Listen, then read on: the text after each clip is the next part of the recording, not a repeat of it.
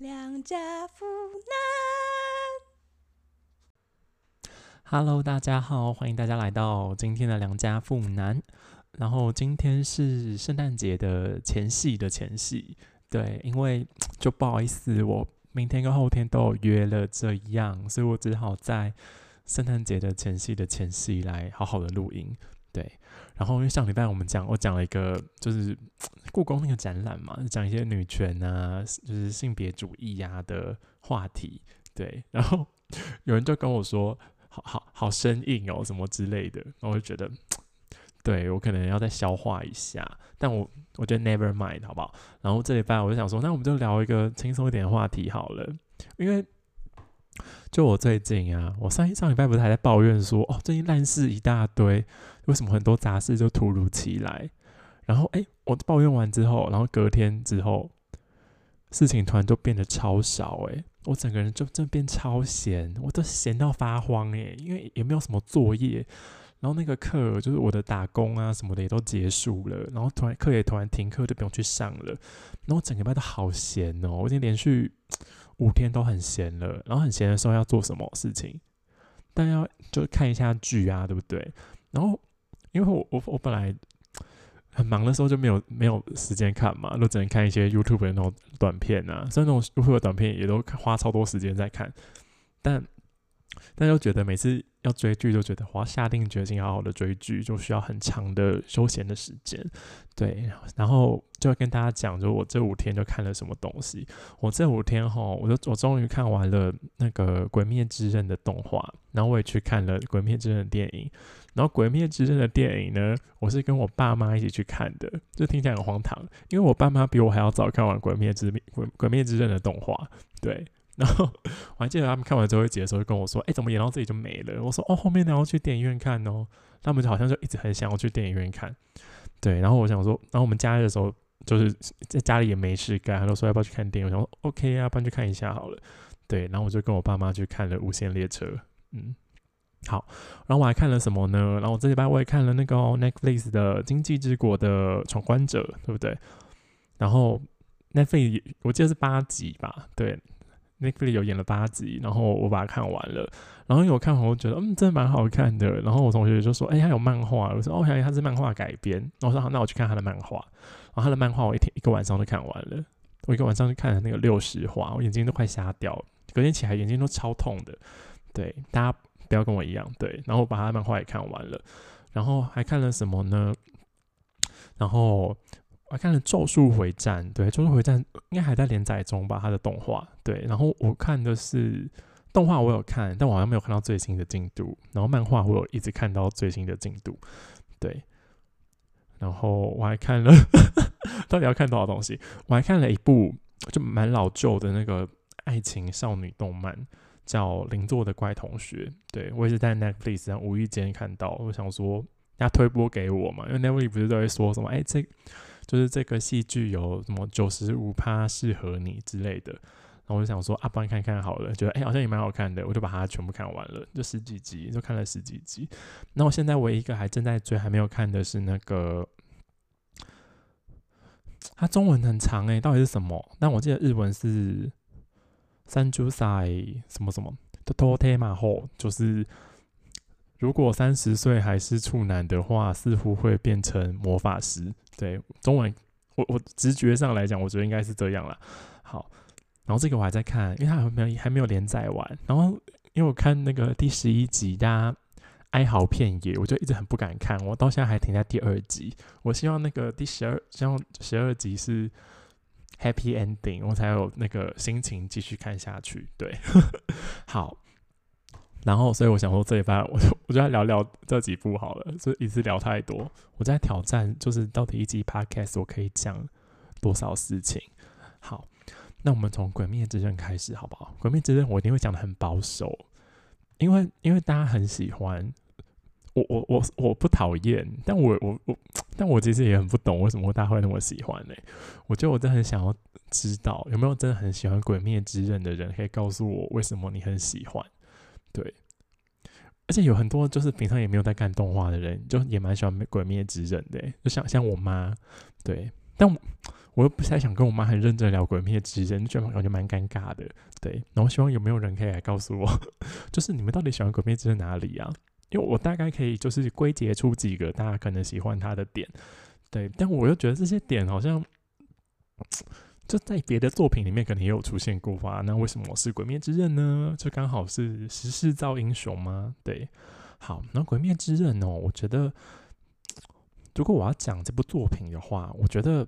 它的故事架构，我会给它一个名称，在我心中就是这个这样的故事架构，就是一个犬夜叉式的故事架构。对，为什么叫犬夜叉式呢？因为因为这种故事架构的作品，我觉得我人生中第一个看到的应该就是犬夜叉。对，这个架构简单来讲就是会有主角嘛，然后主角会遇到一个冲突，然后主角遇到冲突之后就成长，然后慢慢慢慢去逼近自己的目标。对，然后这个犬夜叉式的故事架构啊，我觉得就是虽然很单纯，但就是大家很喜欢，我觉得我觉得可以很投入啦，而且它的脉络很清晰。对，因为为什么叫犬夜叉式呢？因为犬夜叉你会讲它的剧情，我讲犬夜叉的那个剧情应该不算暴雷吧？好，就是犬夜叉它的主角，它主角就是犬夜叉跟阿里嘛，对不对？主角我觉得其实算阿里，因为第一个出来的人是阿里嘛，就阿里掉到井里面，然后到那个异世界啊，对不对？好，反正主角是阿里。那阿里遇到一个什么冲突呢？就是阿里掉到异世界，然后一他在异世界遇到犬夜叉，他们两个之间就有些爱恨纠葛，对不对？然后他们两个是不是踏上了旅程？踏上了旅程，然后之后呢？他们的目标是什么？他目标是收集四魂之玉碎片，然后还有一个次要的目标是我要。我要打败奈落，对不对？然后你回去看那个《鬼灭之刃》，他的那个故事架构其实也是这样子啊。他就是主角是谁？主角是炭治郎嘛，对不对？炭治郎他遇到一个什么冲突？就是哎，鬼把他他把他们家灭门了，然后把他的妈妈跟兄弟姐妹都杀掉，剩下祢豆子，对不对？然后之后呢，他就受到大家的帮助啊，然后慢慢就成长嘛，然后就变成一个杀鬼队呀，对不对？鬼杀队。鬼杀队，sorry，就是鬼杀队嘛。然后他上旅程呢，然后慢慢慢慢越来越强壮啊。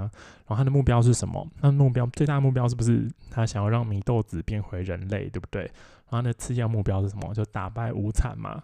对啊，对，所以我觉得他的故事架构，就是故事架构跟剧情来讲，我就觉得其实差不多啦，这两部作品差不多。对，但我觉得就是在设定上面呢。对我，这是我我就拿犬夜叉跟他比较好了，就是犬夜叉里面的妖怪啊，里面有很多妖怪，对不对？像犬夜叉，他本本来就是半妖嘛。犬夜叉的那个世界里面哦，那个妖怪就只是妖怪，对，里面妖怪我觉得就是他的角色形象比较扁平啦，就是那个妖怪就只是妖怪，虽然有一些妖怪会有一些人性化，也有一些善良的妖怪。对，但是大部分他们所遇到去对付人的妖怪，就就是很坏的妖怪，他们就想要吃人啊，想要得到四魂之一碎片嘛，对不对？他们就蛮扁平的。然后那个《鬼灭之刃》里面的鬼呢，我觉得鬼这个设定，我觉得很迷人的一点就是那些鬼曾经是人类，对，因为鬼曾经是人类，就会就代表说，鬼曾经是人类，他也也其实。懂某种人类的情感嘛？所以他在做着吃人的这件事情，他其实内心深处可能有很排斥的一部分。对我觉得，而且就看那个动画就会知道，说哎，很多人他变成鬼，会变成很厉害的鬼，然后就会忘记自我嘛。对，然后那些人在死前呢，他不是就会有那些就是鬼的那个人生的回放嘛？就发现说，哎，他们其实不一定是坏人，他们可能就只是。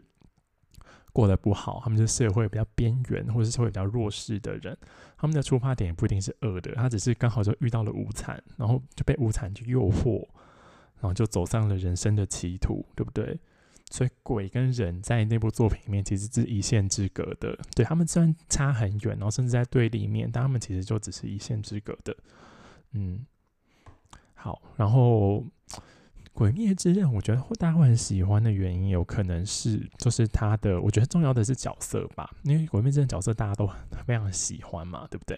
我觉得应该是他他的角色形象很鲜明，对他角色形象超级鲜明，像炭治郎啊，他是不是就正直、磊落、善良，对不对？但我看过《无限列车》就知道，就是就是那个车上的小孩啊，就是手绑着绳子，然后进入他的那个嗯意潜意识世界的时候，我就会发现他的潜意识里面超级漂亮，是一个镜子的湖面，然后蓝天白云，然后很平静。很和平，然后有些很可爱的小小的人，然后很像那个霍尔的移动城堡里面那些小小人跳在水面上之类的，就这种感觉啊，就觉得哇，他真的是一个很透明、很纯粹、很善良的一个人，对，而且他的身世又那么的坎坷，他面对了那么大的悲痛、那么大的仇恨，但是他还是保有自己的初心，就选择成为一个那么纯真的一个人，对，而且。我看那我看《鬼灭之刃》的时候，我唯一有有一个我是觉得蛮好看的。然后我看《无限列车》的时候，我有我有我有偷哭，对，偷偷偷偷掉眼泪。然后，但我唯一一个我每次看都会觉得是蛮感人的，但又觉得蛮抽离的一点，就是它里面很多那个内心的独白。然后内心的独白，我觉得是因为那个声优太厉害了，所以声优把它讲出来就很有渲染力，然后我们就会受到感染。对，但我又觉得，就直接讲出那个内心的独白，就是就是以以表达情感来讲，不知道哎，因为我觉得，我如如果我看电影的话，我就会希望说，就是那个角色可以不要把那个事情讲出来，我希望他用演的，对不对？但我觉得我会让觉得说。这动画这件事情可以这样要求他吗？就是他可以用作画来暗示他的内心世界吗？我不知道啦。我觉得有可能是因为他是儿童像的嘛，因为儿童可能也不是儿童像，就是看青少年，就年纪比较轻的人，儿童也可以去看呢。我去看电影的时候，里面有很多儿童，对。然后我觉得也有可能是他想要达到全年龄像的这种感觉，所以他才就是把内心的独白靠声优去把它讲出来。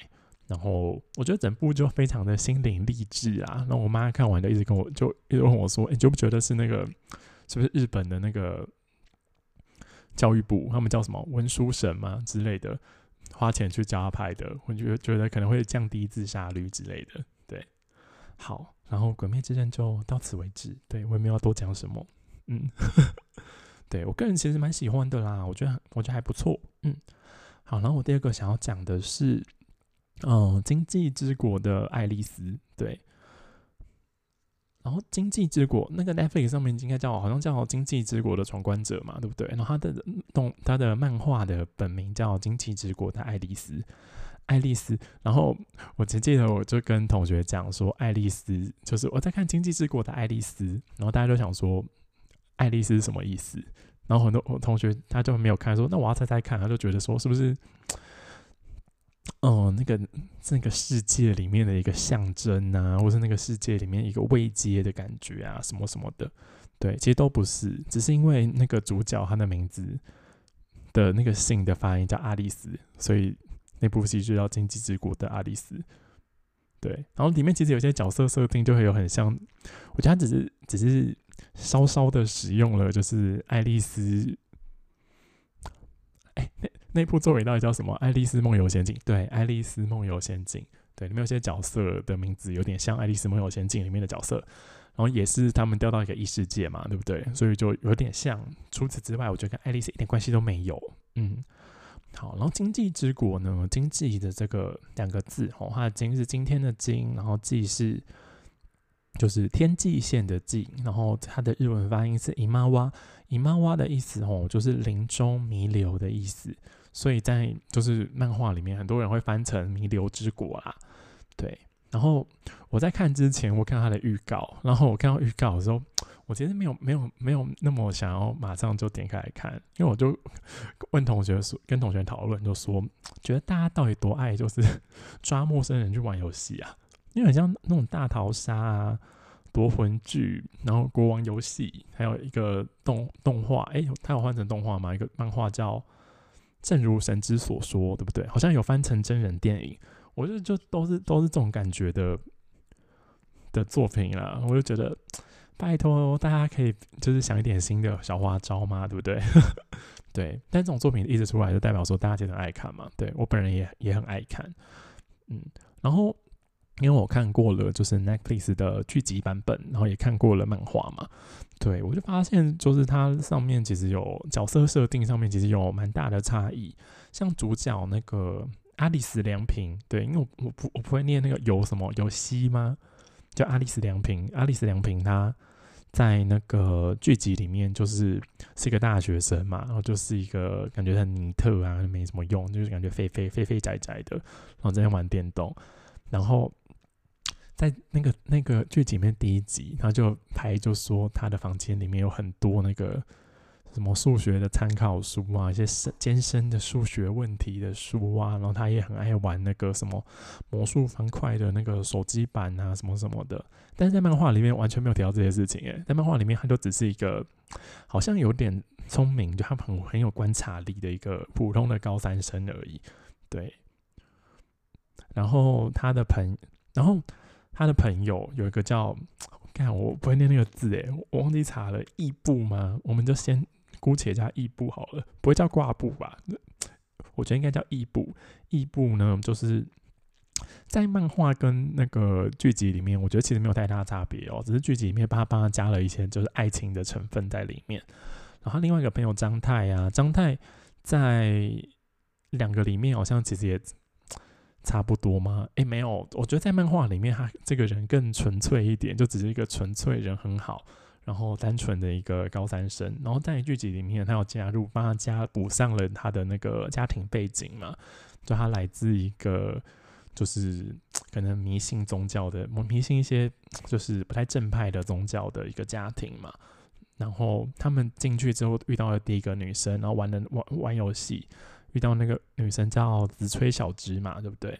然后在漫画里面，他其实人蛮好的，对他其实就是一个很好的人，他只是一个领路人的角色啦，只是来告诉他们，也告诉读者说，哎，这个世界到底发生了什么事情，到底要做什么？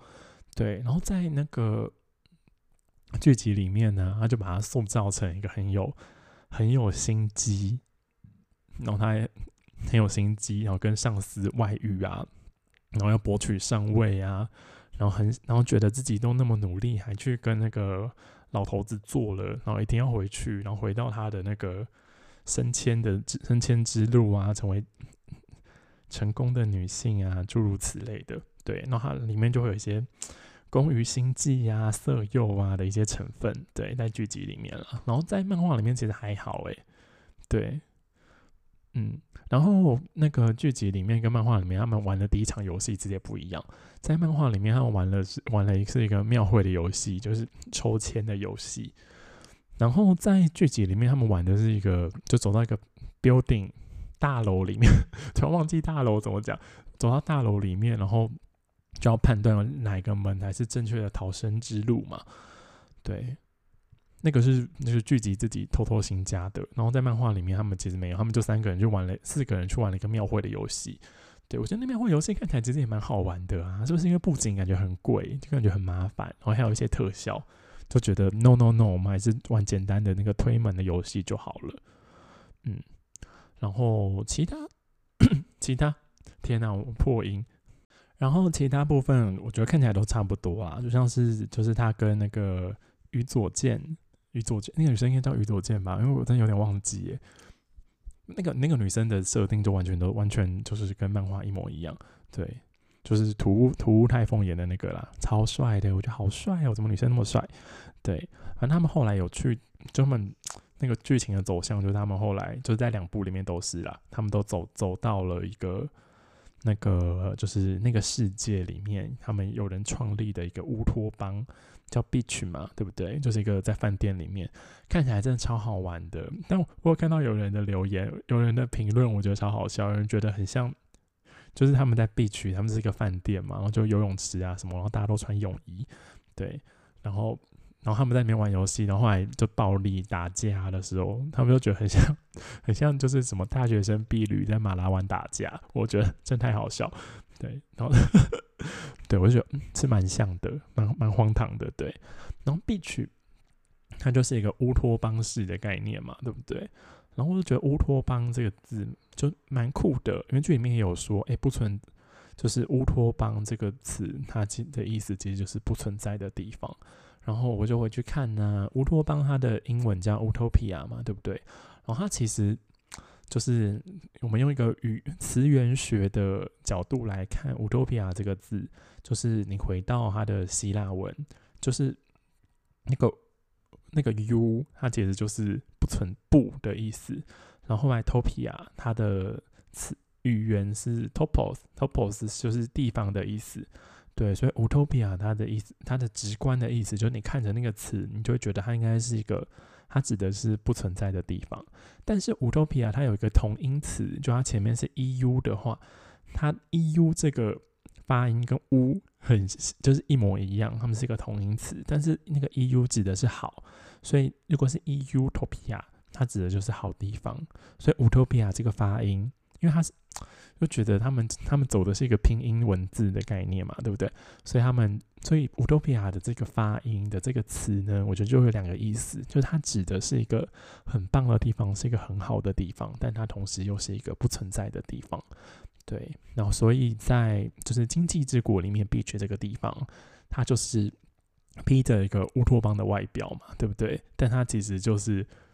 你看就知道，它深深埋藏着一个就反乌托邦的未来，对不对？因为里面是不是集权集权政治？对，因为他们靠着那个排名嘛，对不对？那个排名根本就不太可能跟动啊。他们靠着那个排名，然后就集权政治，然后他们也会压迫，对，就是那个帽将会杀人嘛，对不对？就背叛他，只要觉得你背叛他，他就把你杀掉，对不对？他其实一种压迫的手段。然后里面是不是有有一部分的人是走武装路线的？对，里面有暴力，然后也有欺骗，对不对？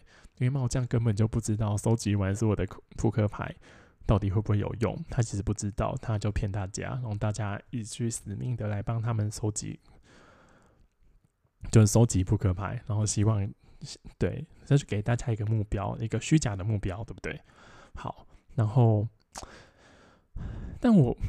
就是我看完那个，就是就是不管是漫画或是那个 Netflix 里面哦，我就觉得我心中最过不去的一段，就是我觉得很虎烂的一段，就是那个梁平他就在最后面，就最后面那个 Beach 有没有游戏叫什么呃女巫审判吗？诸如此类的狩猎女巫，对，狩猎女巫，然后最后那个素国到底叫素国还是立国，我又忘记了，反正那个那个大壮汉。他是就发飙，就叫叫叫那个武装组人把大家全部杀光嘛，对不对？然后那个良平出来之后，就看着那个大壮壮汉的眼神，就说：“我我我我我看我看得出来，你这个眼神就是刚杀了朋友的眼神，你是是把猫酱杀死了？”对我觉得这样太胡烂了，我这这段是我心里最过不去的一段，因为我觉得怎么可能？你怎么可能就看他眼神就可以知道说，哎，你是这是刚杀过朋友的眼神？对我其实不太相信这一段，我就我心中过意不去。对对，所以我觉得后来那个安就是拿安就是那个那个监视官就拿出那个证据说，哦，那个萌萌花真的是自杀的，就是为了要补足这个这一段太胡乱吧。不然我就觉得大家其实也超傻眼吧。对，好，然后我觉得这部作品吼，他探讨的原因就他探讨的问题，我觉得很单纯啦。对，但我觉得也是一个很值得深思的问题，就是我们每天这样庸庸碌碌的生活在这个世界上面，你到底为什么要活下去？对，就是我觉得就是哎，他们到了一个异世界嘛，就突然之间这些日常的劳务啊，这些就是梦想啊、理想啊、目标啊，就再也不重要了。就你你剩下的事事情就只有去玩游戏。然后活下去，然后在活活着的那个每一天，你都是没有太远大的目标。其实你想的就是我要活下去，我要活下去。然后你活着的时候，你洗下了这些柴米油盐酱醋茶之后，你到底还剩下什么？对我觉得里面每个里面的每个人都展现了他们为什么要回去，为什么想回到原来的世界的这些理由，就觉得很值得大家去参考一下之类的。对你也可以问回来问你自己说，哎，为什么你想要活下去？然后再来就是还有一个就是生命的价值到底要如何衡量？对我觉得这个在 Netflix 里面讲好像比较少，但是在那个漫画里面有讲很多，探讨这个问题。但这个问题，我觉得其实也是一个，就是嗯，很典型、很难处理的一个问题，就很像是那个啦，大家都有看过哈佛那堂课吧？就是什么正义一场思辨之旅，然后就说要把谁撞死啊，什么叭叭叭的那个火车啊，把人家撞死啊，你要救一个人，还是把把三个人撞死啊，什么诸如此类的。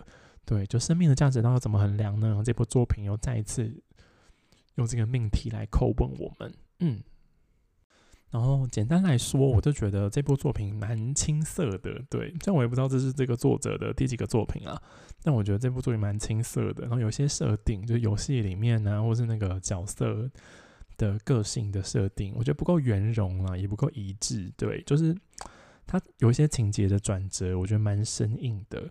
对，然后尤其是漫画，我觉得漫画整个很急转直下，哎，对，就就感觉很他很想要收尾，很想要收尾的那种感觉，对。但我觉得结局，我觉得我就我是觉得可接受，但我觉得那个过程有点太快了，对。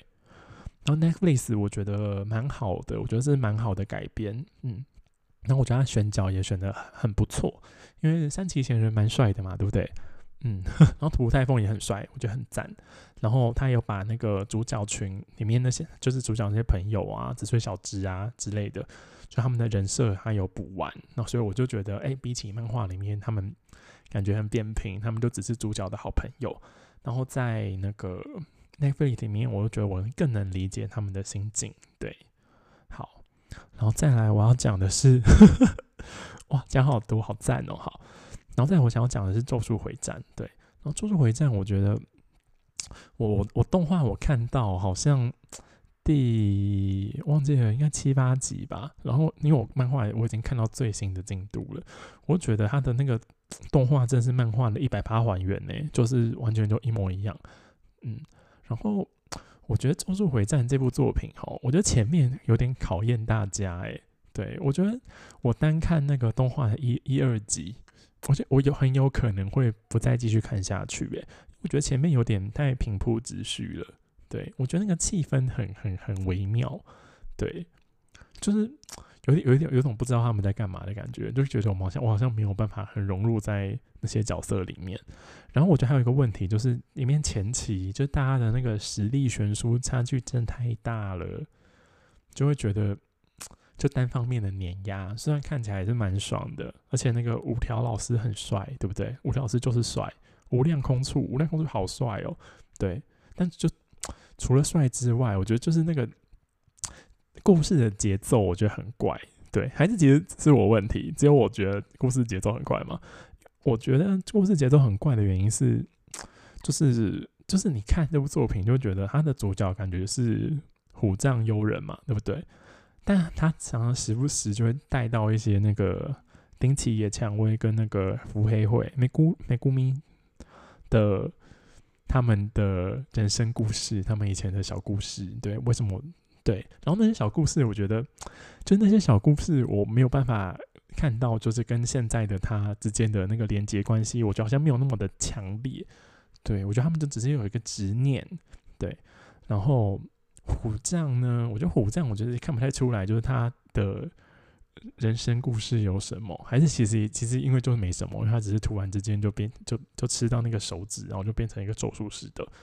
对我就觉得我们对野蔷薇跟腹黑会，或是一些就别的别的一些不太重要的角色，我们对他们了解都比虎将有人还要多，就觉得蛮怪的。然后也我觉得我觉得蛮蛮。破坏节奏的啦，我就觉得比较难有一个代入感在这部作品里面。然后这部作品里面，我觉得还有一个问题，就是里面角色真的太多太杂乱了。对，里面角色太多太杂乱了。然后我觉得他，但我我觉得他里面角色太多，然后他的角色设定用的很过量，我觉得啦。因为我觉得，就是他每个角色，他都觉得他，我觉得他感觉这个作者就很爱他每个角色，他把每个角色他都会给他一个，就是嗯，一个才华吗？或者他会有一个长处，或者一个萌点，对不对？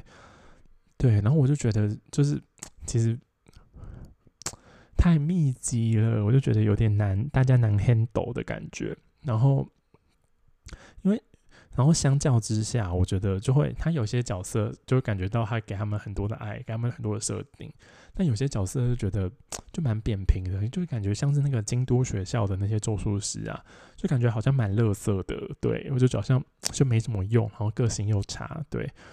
我就觉得蛮偏心的，有点小偏心，然后角色又太多，对，然后我觉得这样导致就是，嗯，我们对里面每个角色的认识都会比较肤浅，嗯，然后。其实我对这部作品里面最不理解的一点就是那个咒灵啊，因为他们最后要推，就是故事推进，就是咒灵想要推翻人类统治世界嘛，对不对？那咒灵要统治世界干嘛？对我心中想的其实是，就是咒灵统治世界要干嘛？对，因为我想说神奇宝贝火箭队要。抓皮卡丘统治世界，我觉得就是人统治世界就会就就是我要掌握资源啊，怎么样怎么样的，对。但咒灵也不要那些资源啊，那咒灵就掌握世界之后到底要干嘛？对，为什么咒灵不是就找到一个就是跟咒术师和平相处的一个平衡呢？而是他要推翻这个世界？对我其实也不太懂，而且他们会觉得他们被压迫什么之类的，但我觉得他们感觉过很开心啊，诸如此类的，对。嗯，就我就不就不太懂啦，我不太懂，对。但我觉得这部这部作品的可看性还是很大的，对，因为就是咒术嘛，咒术就是跟一些日本传统啊、妖怪啊、咒术啊、魔法啊相关的事情，不是都很迷人吗？对不对？它可能是日本的哈利波特啊，对不对？好，然后我觉得就是它动画里面它的动作画的很好，它的动作打打架，然后特效我觉得很赞。对，就是就是，的确就补足了漫画里面看打斗会有一些不过瘾的部分，嗯，我觉得很棒。然后虽然刚刚前面就说他的角色就是角色很多啊，然后设定很杂乱呢，但我觉得就是你回过头来想，就是哎，你一定会找到你喜欢的角色。像我就很喜欢那个七海啊，七海剑人，对，娜娜咪，我觉得好可爱哟，对，而且很很有原则，很棒，他是也是摩羯座，对不对？然后又长得帅帅的，嗯，然后这部作品它现在漫画是演到那个我 突然忘记了那个地方什么涩谷嘛，涩谷事变嘛，对不对？涩谷事变。然后我觉得他的野心蛮大的啦，就是他要处理的是一个三方角力的过程，就是在两面素摊跟咒灵跟咒术师之间有一个角力的过程，然后里面的。人很多，然后里面有很多个点在战斗，然后他们的地图超大，然后遍布好几个那个地铁站，对我觉得很值得一看，对。但我不会说，我不会说是一个很棒的作品，我心中很棒的作品还是《钢之炼金术师》，对，还是《钢炼》最好、最棒，对。但《咒术回回战》也不错，也不错，这样好，然后。然后最后我要讲这部呢，是二零一七年的邻座的怪同学。对，邻座怪同学，我觉得那个标题真的下的真的太不吸引人了，所以我觉得应该应该是导致我为什么当年也没有想要继续看的原因。然后再也是因为它就是一个少女漫画了，对。然后它的画风很传统，我觉得你在就是二零二零的今年来看，就觉得那个画风就是传统画风的少女漫画，就是它摆在那个书架上面，在书店里面，我真的完全都不会想要。把它拿出来打开来看，对，然后但是我在 Netflix 无意间看到了这部动画，然后点开来看，就觉得哎，其实我觉得蛮好看的，蛮疗愈的，我就推荐给一些就是嗯，觉得心灵匮乏的叔叔阿姨们，心灵匮乏叔叔阿姨们、哥哥姐姐们，或是我们这些可怜人，对，可怜人好。然后我觉得这部这部作品迷人的地方哦，我觉得我我选了三个啦，第一个就是。就是这部作品，它展现了就是怪人最终会遇到对的怪人，对，因为里面那些角色，我觉得他们都有各自怪的一个部分啦。对我觉得怪人终究会遇到对的怪人，跟你合得来的，他们互相吸引的，互相喜欢的。对我就觉得哎，蛮迷人的，而且我觉得他想想要影射，我就也没有影射啊，就是我自己其实觉得，就是我们每个人心中都住着一个怪人，对我们每一个人其实都是怪人。所以怪人最终遇到对的怪人，就对我们每个人来说都是一个哎，有一个梦想的感觉吗？有一个目标的感觉，对。然后再来就是，因为就是因为我的生活就跟火焰山，大家知道火焰山吗？就是孙悟空、孙悟空跟唐三藏唐三藏就是要过的时候，还要跟那个罗刹女借芭蕉扇，然后把火吹熄的那么干燥又又失火的一个地方。对，我的生活就跟那个火焰山一样的干燥。对，所以看到他们就是就是在角色里面会有一些可爱的互动啊，我就我就是我我我我火焰山的心就会有这种怦然心动的感觉，就觉得哦还蛮可爱的，而且里面有些梗就觉得蛮好笑，蛮好笑的，就觉得 OK 啦，蛮可爱的，嗯，然后再来，我觉得还有一点就是所有的少女漫画可能都具备的一个事情，就是因为这些可爱的少女的。浪漫的爱情的故事，真的距离现实很远很远，所以很值得我们去羡慕。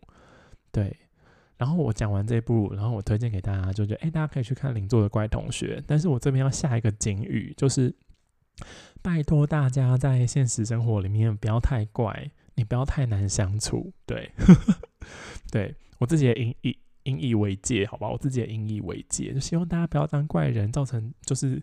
现实生活中彼此的困扰哦，对，好，我今天想要讲到这里就好了，因为我想要去继续看那个，如果三十岁还是处男，应该会成为魔法师吧的第三集。对，我不想要再浪费时间录录这个 podcast 了，没有啦，乱讲的，开玩笑，最喜欢录 podcast 了。嗯，好，然后这边就祝大家 Merry Christmas，先祝大家圣诞节快乐。虽然我也不太知道。圣诞节之前，我可不可以把这集剪出来？但先祝大家圣诞快乐。然后，如果大家喜欢我的 podcast，可以帮我订阅、分享一下。然后，你要给五颗星才可以留言哦。开玩笑的，真的真的开玩笑的。对，真的开玩笑的。你不给五颗星，还是可以留言一下啦，拜托。好，然后喜欢我的 podcast 可以追踪一下我的 Instagram。虽然我没有什么用心在经营，我只有在那个。发每一集的时候会放一张美美的那个封面图而已，对。但大家可以去看一下我美美的封面图嘛，给我帮我按一个爱心嘛，对不对？好，所以最后就是我是梁家富男，我们下礼拜见，拜拜。